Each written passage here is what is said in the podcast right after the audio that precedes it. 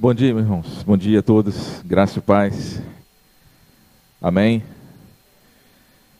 Bom, é, estou muito feliz, muito, muito feliz de estar aqui. O privilégio é, é muito grande, muito grande. A responsabilidade também. Mas meu coração ele está muito, muito feliz de poder estar aqui, de compartilhar uma palavra e na hora que eu comecei a preparar essa palavra, quando recebi o convite, normalmente a gente procura no mais fácil. E eu procurei uma palavra que já estava lendo Lucas capítulo 1. É, e eu imaginei, vou falar de Lucas 1, porque eu já estou lendo esse texto há um tempão. E isso vai ser bom para mim, e acho que vai ser mais fácil. Mas eu estava lendo e falei, não, não, não é isso não. Não é isso não. Bom, mas se não é isso, vai ser o quê? Eu tinha muito receio, e tenho ainda, de que a palavra tivesse alguma conexão com a ceia do Senhor. E a palavra que Deus me deu, querido, ela está lá em Marcos capítulo 14. Marcos capítulo 14. Eu vou tentar ler também pelo celular. Marcos 14, a partir do versículo 32.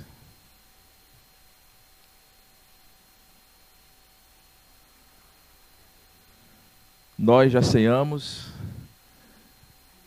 e é uma bênção o culto de ceia. Eu tenho tantas lembranças de locais que eu passei de culto de ceia. Em alguns lugares, culto de ceia era o culto de concerto mesmo. Palavras de muito confronto. Em outros locais que participei, o culto de ceia, o culto só de alegria, só de regozijo, só músicas alegres, a gente cantava muito. E é um culto muito especial para mim. Eu fico imaginando nas minhas, nos meus pensamentos, é, uma mesa lá no céu, na Nova Jerusalém, uma mesa enorme. E algo que a gente um dia vai experimentar pela fé, o assentar à mesa com o Senhor. Já participamos da ceia, já tomamos do cálice. Esse cálice que nós tomamos é o cálice da nova aliança. Mas no texto de Marcos 14, a partir do 32, Jesus no Getsemane, Jesus fala de um outro cálice. E se Deus separou, querido, esse texto no meu coração, é porque existe uma conexão. Existe uma conexão entre o que foi feito aqui já e entre o que eu quero falar sobre um outro cálice, sobre a hora de beber o cálice. Mas esse cálice foi Jesus que bebeu.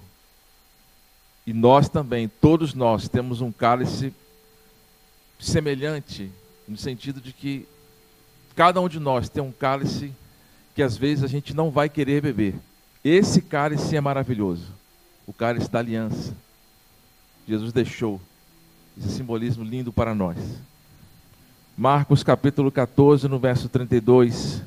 É, a minha versão que eu gosto, que tem aqui é na NVT, mas qualquer outra versão, tá? Se você não tiver aí, você pode colocar Diz o texto: é,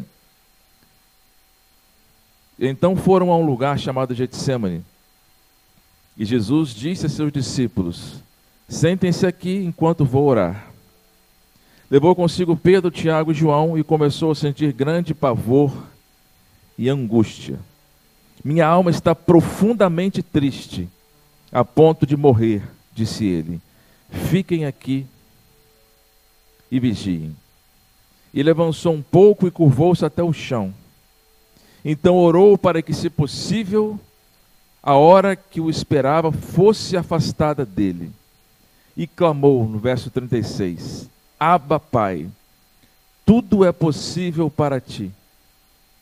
Peço que afastes de mim este cálice, contudo, que seja feita a tua vontade e não a minha. Pai, tudo é possível para ti. Peço que afastes de mim esse cálice. Contudo, que seja feita a tua vontade e não a minha. Glória a Deus, glórias ao nome do Senhor, queridos. Voltando aqui, se nós fôssemos voltar no texto, Jesus já havia ceado com os seus discípulos, a sua última ceia. Você conhece a história. E ao passar dali, Jesus foi para o Getsemane para orar. E o que foi fazer Jesus ali? Qual era o contexto? Jesus já sabia tudo o que ia acontecer com ele. Tudo que iria acontecer com Jesus. Ele estava ciente de que seu tempo estava se aproximando o tempo do final. O tempo de onde viriam o sofrimento, a dor, a humilhação e também a sua morte. Jesus sabia exatamente tudo o que iria acontecer com ele. E Jesus ele foi ali para orar. Diz o texto, queridos, no versículo 32. Versículo 34, perdão. Minha alma está profundamente triste, a ponto de morrer. No 33 diz que Jesus começou a sentir grande pavor e angústia. Jesus sabia o que vinha, o que ia acontecer com ele, queridos. E eu não sei se você sabe, já experimentou o que, é, o que é ver, o que é sentir angústia. Eu não sabia o que era angústia até ano passado, quando algo me ocorreu muito triste, quando eu contraí o Covid e tive muitas dificuldades para que ela fosse embora da minha vida, do meu corpo, essa doença. A história é muito longa, eu não quero contar essa história aqui porque não é o objetivo.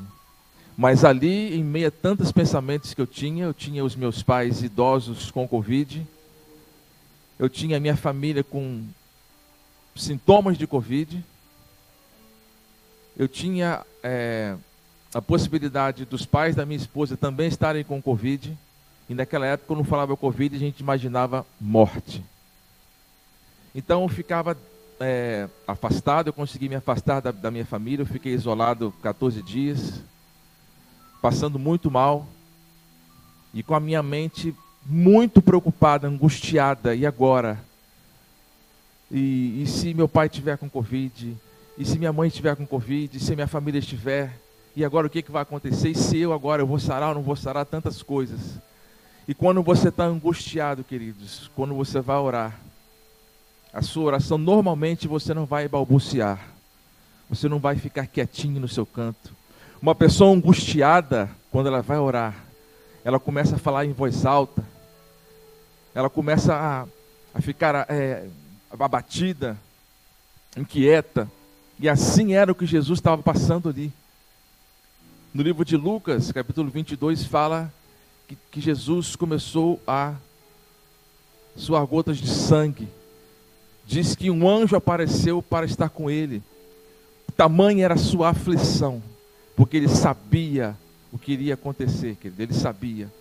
E eu ficava imaginando Jesus orando ali, ajoelhado, e Jesus ele orou três vezes a mesma coisa, que é o versículo 36. Se, fosse, se for possível, Pai, peço que afaste de mim este cálice. E Jesus orou ajoelhado três vezes, por quê?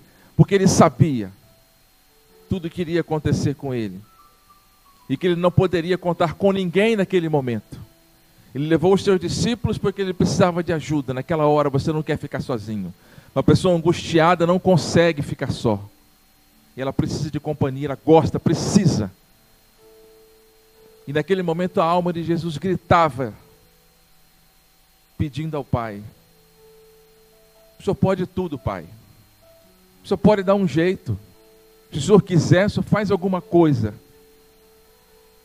eu vou te pedir, Pai, afasta de mim esse cálice. E eu imagino Jesus falando muito alto ali, ajoelhado, porque uma pessoa angustiada, ela não consegue ficar se conter. Eu não conseguia me conter quando eu estava isolado sozinho. Eu orava, eu chorava. A minha mente pensava em todas as coisas ruins que poderiam estar acontecendo comigo e com as pessoas que eu mais prezo e amo, que são a minha família e os meus familiares mais próximos. Mas que cálice é esse? Que cálice é esse que Jesus estava pedindo para que afastasse?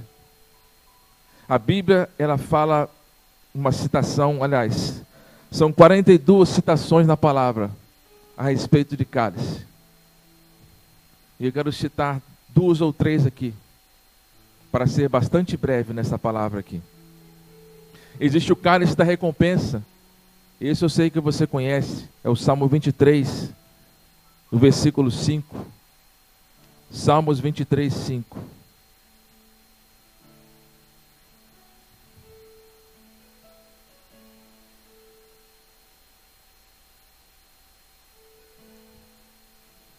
Preparas um banquete para mim na presença de meus inimigos.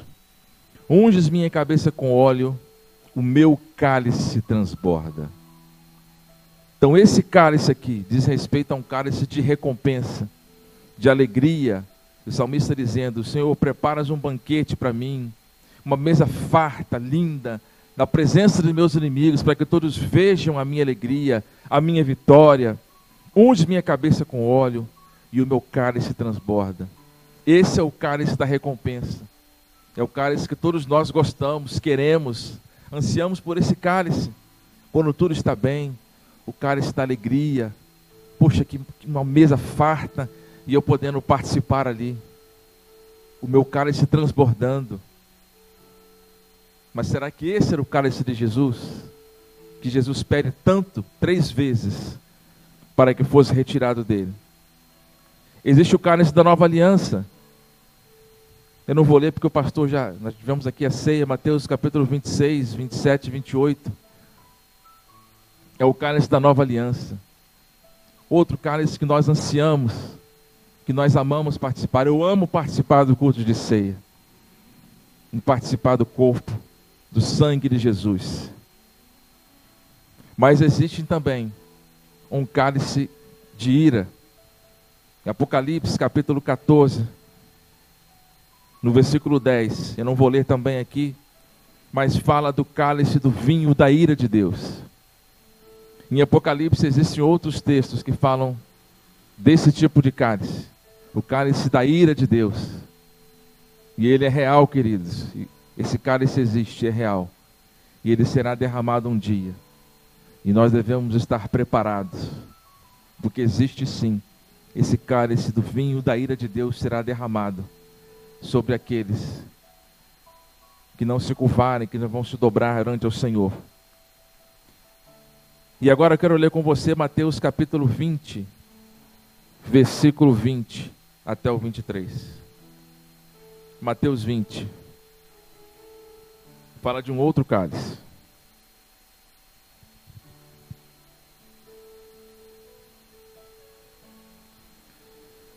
Diz o texto: Então a mãe dos filhos de Zebedeu veio a Jesus com seus filhos. Ela se ajoelhou diante dele a fim de lhe pedir um favor que você quer? perguntou ele.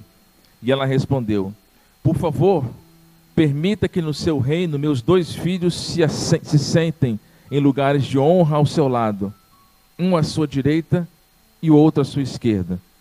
Jesus respondeu: Vocês não sabem o que estão pedindo. São capazes de beber do cálice que estou prestes a beber?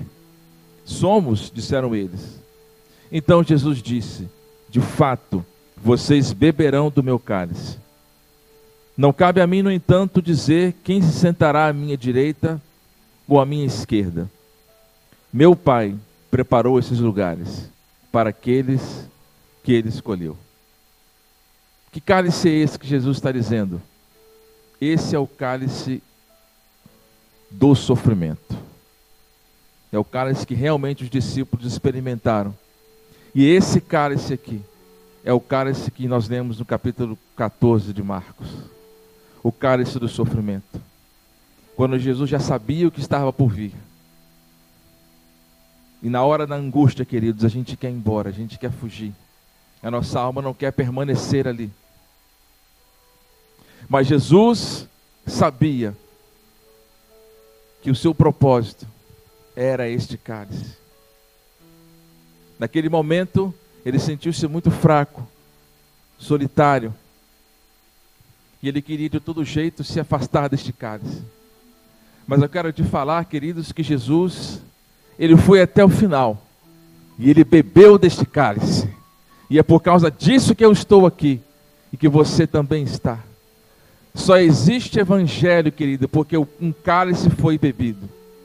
E a grande diferença de Jesus para todos os outros, para todos, é porque ele bebeu um cálice que ninguém nunca bebeu. Só ele conseguiu beber aquele cálice. Só ele conseguiu ter uma morte tão pavorosa, tão triste, tão humilhante, tão dolorosa.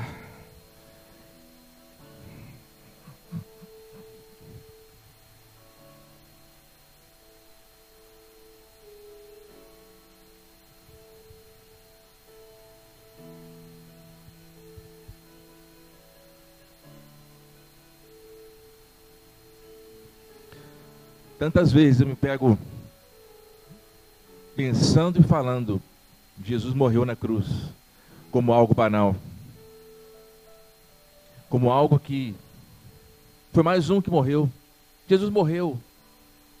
Sim, ele morreu. Mas foi a morte mais dolorosa, mais humilhante. Jesus sabia, Jesus foi surrado, foi humilhado, toda espécie de maldades na sua carne, foi chicoteado, ele sofreu, e ele não precisava sofrer nada disso. Jesus sabia também o peso do pecado, do meu pecado, e do seu pecado também, o pecado de toda a humanidade que viria sobre ele. E ele começou a imaginar toda essa dor, toda essa angústia. E se existe evangelho hoje, é porque Jesus bebeu deste cálice, querido. Existe evangelho. Não existe um evangelho sem dor, sem renúncia, sem perdas. Não existe, embora em muitos lugares isso seja pregado. Hoje, em muitos lugares, infelizmente, a gente só quer aquele cálice ali da nova aliança. E nós queremos apenas o cálice da recompensa. Existe o evangelho sendo pregado onde a gente não precisa mais sofrer onde o crente não pode sofrer, é proibido sofrer. Isso não está em nenhum lugar aqui da palavra, querido, isso não existe. O sofrimento existe, isso é real. O crente também fica doente, o crente perde emprego, é assaltado, é maltratado, isso existe, querido. Nós participamos de tudo isso. Mas a melhor notícia é que tudo isso passa. Tudo isso passa. Jesus bebeu desse cálice e passou todo o seu sofrimento, porque ele venceu a morte, porque ele ressuscitou.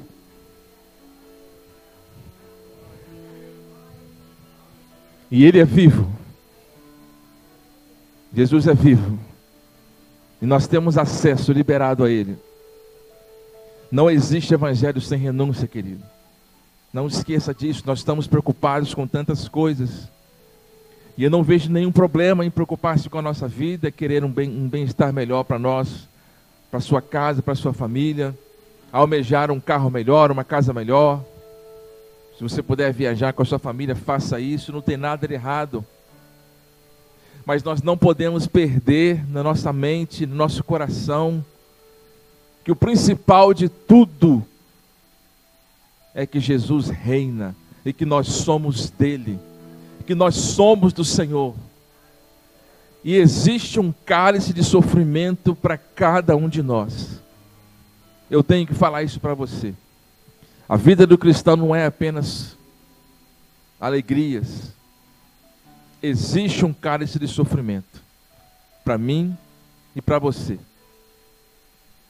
Quando eu cheguei aqui, eu recebi uma notícia das chuvas que aconteceram lá no Rio de Janeiro, em Angra,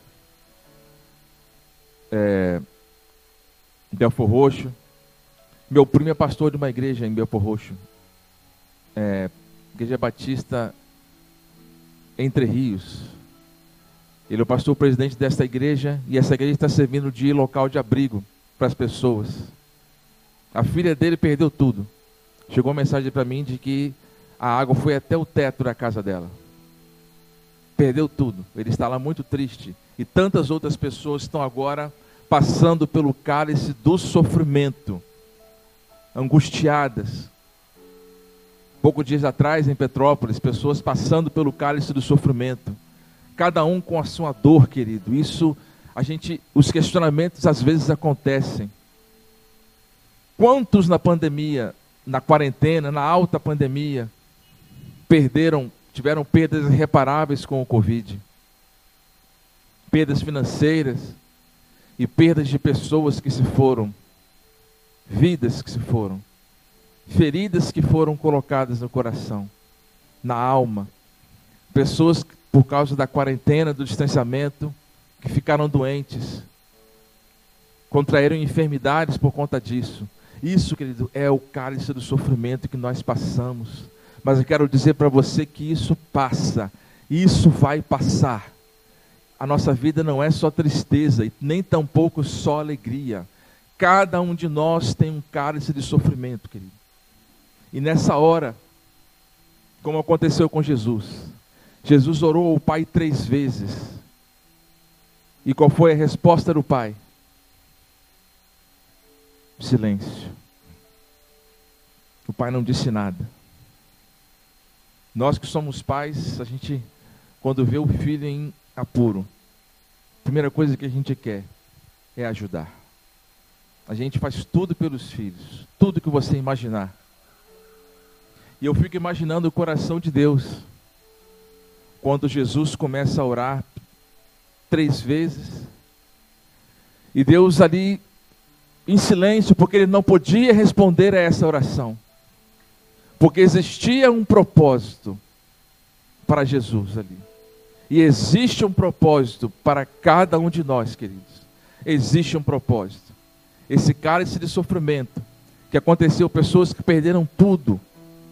Isso é um questionamento natural do ser humano. Por que isso acontece? Por que isso aconteceu? Nós não sabemos. Mas o governo de todas as coisas continua na mão do Senhor. Deus é maravilhoso. Deus nunca erra. Deus jamais cometeu um equívoco. Deus é bondoso.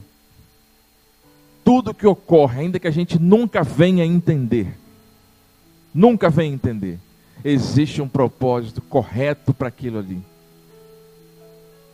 Deus não é injusto com ninguém, querido com ninguém. Você pode estar passando agora por uma luta muito grande, ou já ter passado, e você ter na sua mente falado tantas coisas, Deus esqueceu de mim. Se Deus fosse bom, não tinha levado meu pai, minha mãe, meu filho. Não é isso? Mas ele não, mas ele é bom, querido. Deus é maravilhoso. E Deus vendo Jesus ali sofrendo, ele ficou em silêncio. Muitas vezes, querido, isso vai acontecer conosco. Nós vamos ajoelhar, orar, orar, orar, e parece que não tem resposta. Aquele silêncio, porque é um momento onde é você e o Pai. Só você e Ele. É uma experiência que você tem que passar com Ele para o crescimento. Se Jesus não tivesse passado pelo cálice, não teria evangelho. Nós não estaríamos mais aqui. Porque havia um plano, querido. Havia um plano. Amém? Louvado seja o nome do Senhor por isso. No texto, querido, tem algo, tem uma palavra, algo que eu aprendi, talvez 5, 6, 7 anos atrás, não me lembro bem, que fala sobre identidade, propósito e destino. Eu participei de algo que mudou a minha vida. E quando eu estava estudando esse texto, quando Deus me deu essa direção ontem à noite, algo me saltou os olhos que é exatamente isso: identidade, propósito e destino.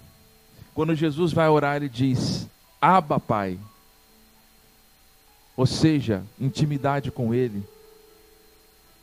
Os judeus, eles não conheciam, não aceitavam a figura de Deus como Pai. Para eles, Deus era uma, um, um ser supremo, criador, poderoso, que controla todas as coisas. Mas era quase uma heresia para eles chamar Deus de Pai. E lá na oração do Pai Nosso, Jesus já tinha se referido assim, falando: Pai Nosso que estás nos céus. Quando Jesus foi ensiná-los, os discípulos a orar, ele já disse: Pai.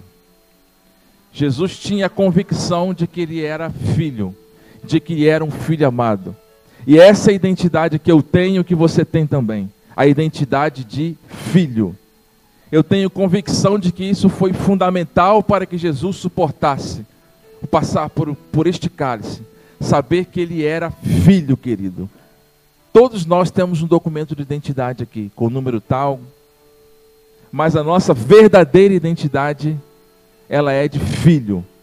Nós somos filhos, querido, filhos amados. João capítulo 1, versículo 12 diz: Todos quantos receberam, deu-lhes o poder de serem feitos filhos, filhos de Deus. Isso entrou no meu coração de uma forma, está enraizado agora. Acho que houver, eu sou filho, eu sou filho amado do Pai. Deus é o meu Pai. Louvado seja o nome do Senhor. E eu nunca tive dificuldade em entender Deus como Pai.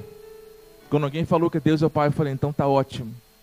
Porque eu ainda tenho um Pai presente na minha vida. A minha mãe Deus levou no ano passado. Mas eu ainda hoje tenho um pai. E eu cresci num lar muito amoroso, muito amoroso. Meus pais sempre foram muito amorosos comigo, com minha irmã. E eu, sim, louvo a Deus, eu fui um, um, um privilegiado em ter crescido num lar cristão, onde meus pais sempre foram exemplos para mim. Meus pais sempre trabalharam em igrejas, liderança de igreja, eu sempre via isso na, na vida deles. E quando alguém disse para mim que Deus é Pai, não tive nenhuma dificuldade em associar Deus como Pai. Porque eu sei o que é abraço de pai, abraço gostoso, caloroso, eu sei o que é isso. E o pai quer abraçar você também. Ainda que você não tenha o seu pai, que você não conheceu o seu pai, ainda que seu pai nunca deu bola para você, não importa. Se você entregou a sua vida para Cristo, você tem um pai. Você é filho de Deus. A sua identidade é de filho, querido. E isso fez, eu tenho certeza, toda a diferença na vida de Jesus fez toda a diferença, queridos. A identidade. E o propósito? Qual foi o propósito do cálice de Jesus? A salvação. O propósito, querido, havia um propósito. Existe um propósito para todo cálice de sofrimento. Existe um propósito. Nada que acontece com a gente, de bom ou de ruim aos nossos olhos, acontece sem a, permissão de Deus sem um propósito. Seu carro escangalhou, tem um propósito para isso. Se foi demitido do seu trabalho, tem um propósito para isso. Você tem um vizinho lá que está te perturbando há dias, meses, anos, existe propósito para isso. Tem propósito para tudo, irmãos, tudo tem propósito. E o propósito de Jesus ter bebido aquele cálice era a salvação.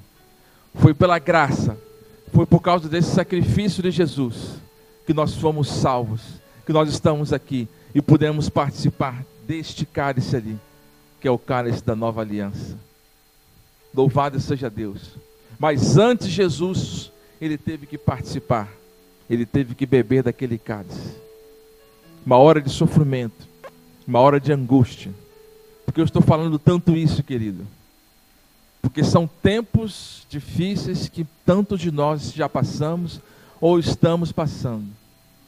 E às vezes só, solitários. Há um, há um tempo atrás, solitários, porque a gente não podia se aproximar de ninguém. E era pior ainda. Ou solitários, porque agora, porque é, é algo dentro de nós, que às vezes corrói a nossa carne. Uma enfermidade um trauma, uma lembrança, algo que pode perseguir você há anos, há anos, e que precisa ser liberado. E hoje pode ser esse dia. Um dia que se você ainda não se sente filho, é porque você não entregou sua vida para Jesus. E você pode fazer isso hoje, entregar a sua vida para Cristo e receber, não este rótulo, mas receber no seu coração essa alegria de ser filho, de ser recebido na família de Deus. O propósito. E qual é o destino, querido? Qual foi o destino? Todo aquele que passa, que consegue beber o cálice do sofrimento, como Jesus bebeu, como ele passou. Qual foi o destino? O destino foi que Jesus ressuscitou e que está vivo e que está sentado à destra de Deus Pai. Se tornou o Rei dos Reis e Senhor dos Senhores. Ele só é o Rei dos Reis e Senhor dos Senhores porque ele bebeu do cálice do sofrimento. Identidade de filho. Identidade de filho. Nós temos um pai. O propósito do sofrimento, propósito do cálice, salvação. O propósito quando nós bebemos também desse cálice, aquele cálice que Jesus separou para nós. Aquele que ele sofreu, aquele que ele bebeu, só ele. Nenhum de nós, nenhum de nós vai conseguir. Ninguém vai conseguir, só ele. Mas quando nós bebemos do nosso cálice do sofrimento, o propósito é nos aproximarmos dele, é vencermos, é lá no final nós levantarmos o nosso braço e glorificarmos o nome do Senhor, exaltarmos que a glória e o louvor pertencem a Ele, toda adoração, louvor, honras e glórias pertencem ao Senhor. Eu quero louvar o nome do Senhor e pedir que você dê um forte aplauso ao nosso Deus. Louvado seja o Senhor.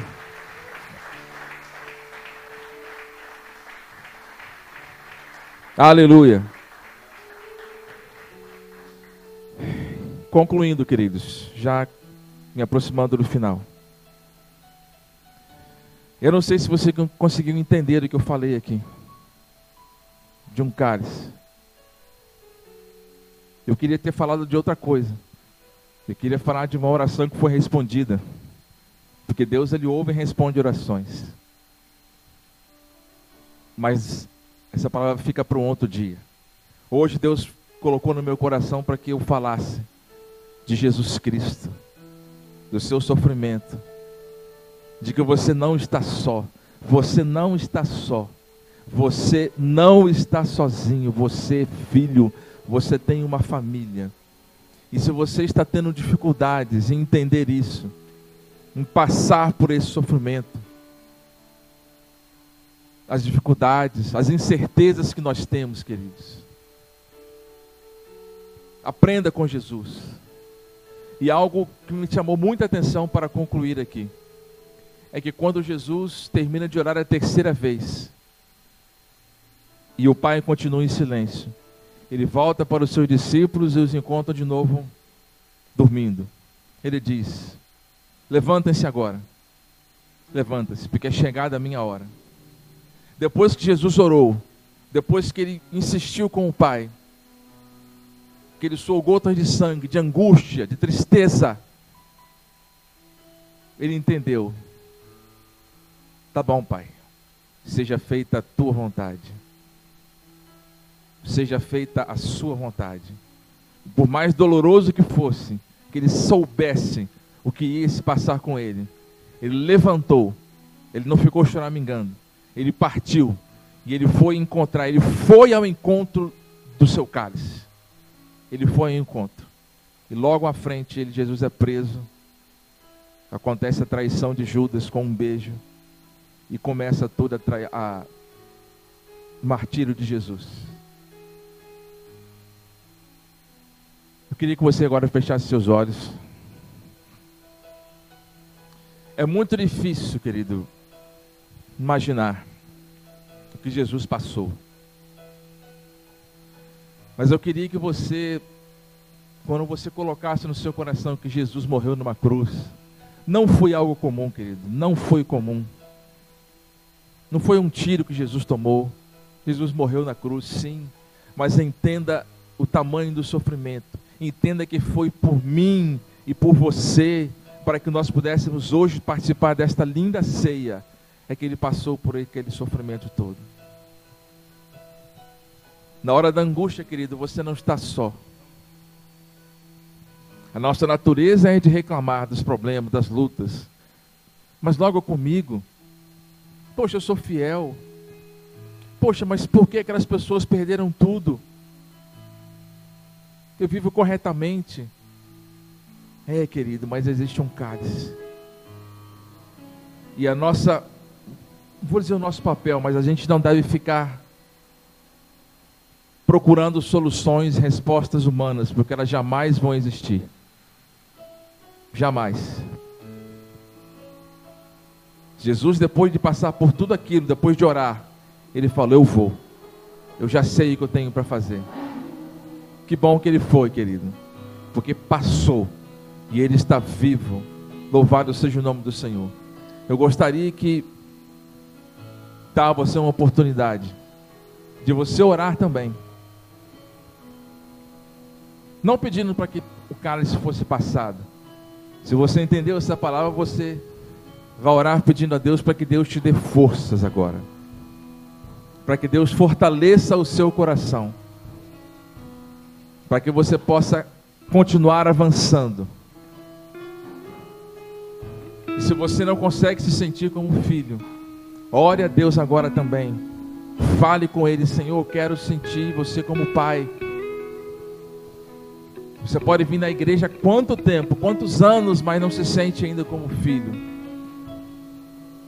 O Pai quer te abraçar hoje aqui de manhã. Ele quer te abraçar como pai, como um pai tem um abraço gostoso dá no seu filho. Glória a Deus, fale com Ele. Todo louvor, toda honra e toda glória sejam dados a Jesus de Nazaré. Glória a Deus.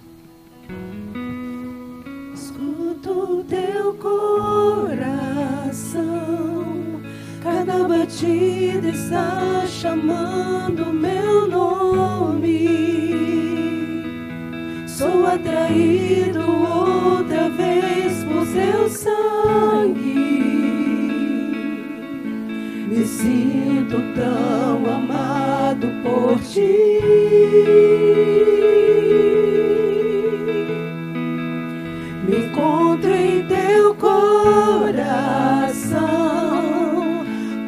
Você me aceitou para sempre. O teu amor por mim é tão surpreendente. Me sinto tão amado por ti.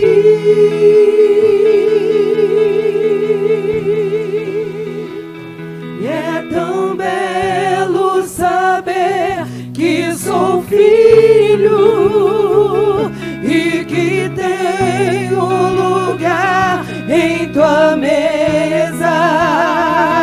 Não há nada melhor que escutar tua voz dizendo nossa comunhão é eterna.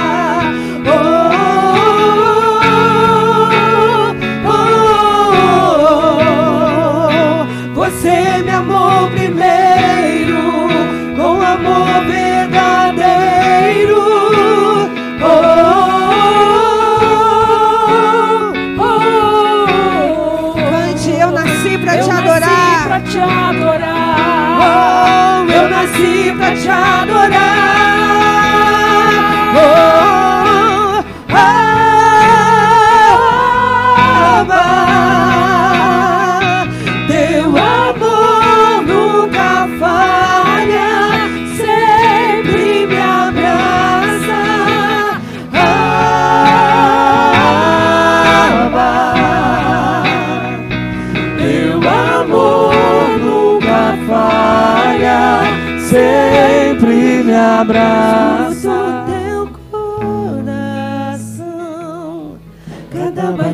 Batida está chamando meu nome. Sou atraído outra vez por seu sangue. Me sinto tão amado por ti.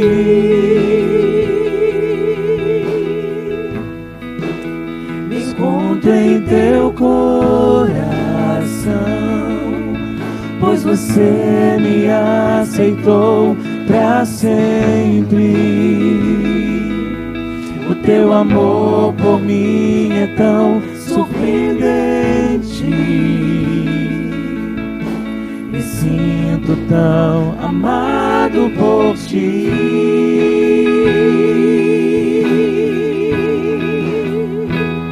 E é tão belo saber que sou filho e que tenho lugar em tua mesa.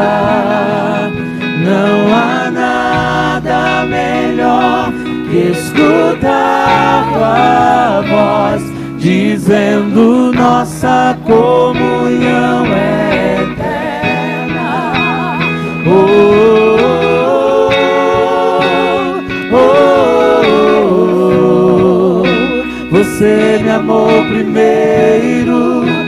amor verdadeiro. Oh, oh, oh, e eu nasci pra te adorar. Levante suas mãos e diga: Aba. Aba.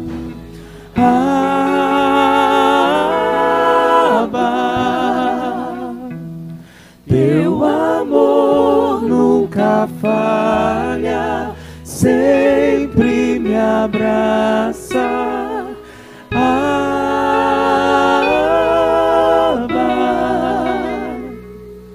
Teu amor nunca falha, sempre me abraça. Aba. Aba.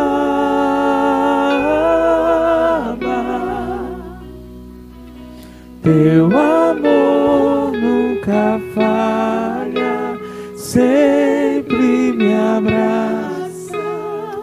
Senhor, nós oramos pelos nossos irmãos que neste momento estão bebendo o cálice do sofrimento. Tantos irmãos e tantas irmãs e uma sociedade inteira, uma comunidade inteira bebendo o cálice do sofrimento nesta hora, ali na Baixada Fluminense. Alguns nós conhecemos, outros nós não conhecemos, mas o Senhor conhece todos. E ainda essa semana, sem uma realidade como a que nós estamos ouvindo falar e eles estão vivendo, eu conversei com uma pessoa essa semana que disse exatamente essas mesmas palavras. Por que Deus está permitindo isso? E é uma resposta que o Senhor muitas vezes não nos dá. E o que eu te peço, Senhor, é que o teu Espírito Santo, que é o consolador e que nos leva a toda a verdade, ainda que não por palavras, mas por sentimento, por saber que somos amados, por saber que somos filhos, por saber que temos um Pai, nós possamos ser acolhidos nesse sentimento e que essa toda essa comunidade, toda essa sociedade que hoje está vivendo esse cálice, guarda, Senhor, os lábios da murmuração, guarda os lábios da reclamação, guarda o coração de todos eles, Pai, contra ti, mas que eles saibam que o Senhor os ama e que tudo tem um propósito. Que nesta manhã eles sejam fortalecidos no Senhor, assim como Davi foi fortalecido no Senhor e teve autoridade para ir lutar as guerras e conquistar de volta o que foi roubado. Senhor, nós te pedimos que haja essa graça sobre os, toda essa sociedade, não apenas sobre os irmãos, sobre os cristãos. Que sobre os cristãos haja a força para que mostrem a outros que não têm essa força, mostrem a eles como sobreviver nessa situação. Mas nós te pedimos, Pai, que toda a comunidade da Baixada Fluminense que foi atingida por esse cálice seja suprida pelo amor do Pai, pelo Aba, Aba, Aba, Aba. Teu amor nunca falha, sempre me abraça. Abba,